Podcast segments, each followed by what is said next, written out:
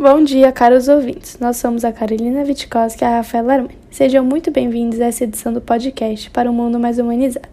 Hoje nós iremos falar sobre a construção do racismo estrutural nos Estados Unidos e no Brasil.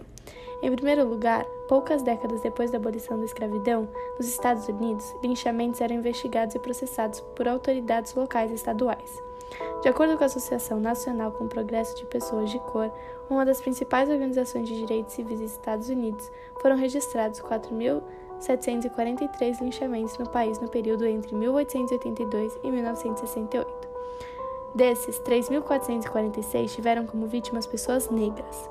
Segundo a associação, entre as vítimas brancas, muitas foram linchadas por ajudar negros. A maioria dos linchamentos ocorreram no sul do país, que até a década de 1960 vivia sobre rígidas leis de segregação racial. Calcula-se que 99% dos autores ficaram impunes. Em 1900, o deputado federal George Henry White, republicano de Carolina do Norte e único membro do negro do Congresso americano na época, apresentou na Câmara dos Representantes, equivalente à Câmara Federal, um projeto de lei sem procedentes para que linchamentos fossem processados como crimes federais. A proposta de White não foi adiante. Desde então, quase 200 outros projetos de lei anti-linchamento foram apresentados ao Congresso ao longo dos anos, mas todos acabaram engavetados ou derrubados. Depois do fracasso da proposta de White, episódios de violência racial continuaram a ocorrer no país, com mais de 100 linchamentos registrados a cada ano. Vítimas eram mortas a tiros, incendiadas, mutiladas e torturadas, geralmente diante de centenas de pessoas. Em segundo lugar, o Brasil foi o último país a abolir a escravidão, sendo que mais importou africanos. 46% de todos que foram trazidos coercitivamente para as Américas. Esse volume assombroso de africanos que chegaram aqui acorrentados era considerado como uma propriedade privada. Os estudos mostraram que a propriedade escrava no Brasil era muito mais difundida que na Jamaica e no sul dos Estados Unidos. Assim, muita gente, e não só os fazendeiros, achavam que o país ia se arruinar se preparasse se parasse de trazer africanos. Quase tudo dependia do trabalho escravo e da chegada dos africanos.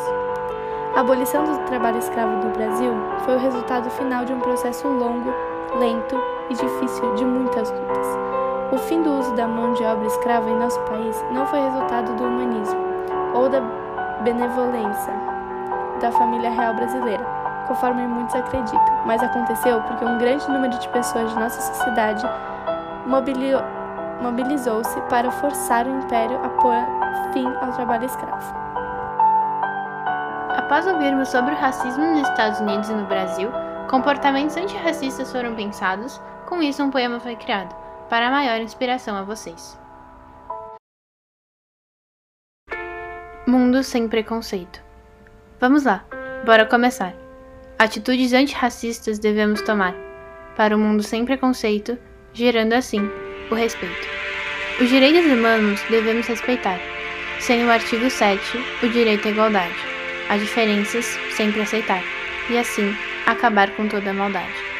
Se você é de uma etnia oprimida, lembre-se que outras também são alvo de exclusão. Você tem o direito à vida. Não fique calado diante dessa discriminação. Age de uma pessoa vítima do racismo. Vale dar um abraço ou apenas demonstrar com atitudes, para ela saber que você não está sozinho.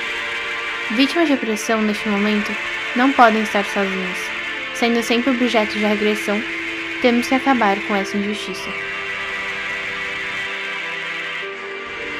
Espero que vocês tenham aprendido e aproveitado o nosso podcast.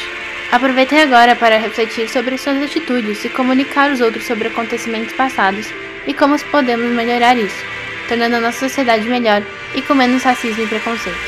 Obrigada por terem escutado o nosso podcast. Tenham um ótimo dia e até a próxima.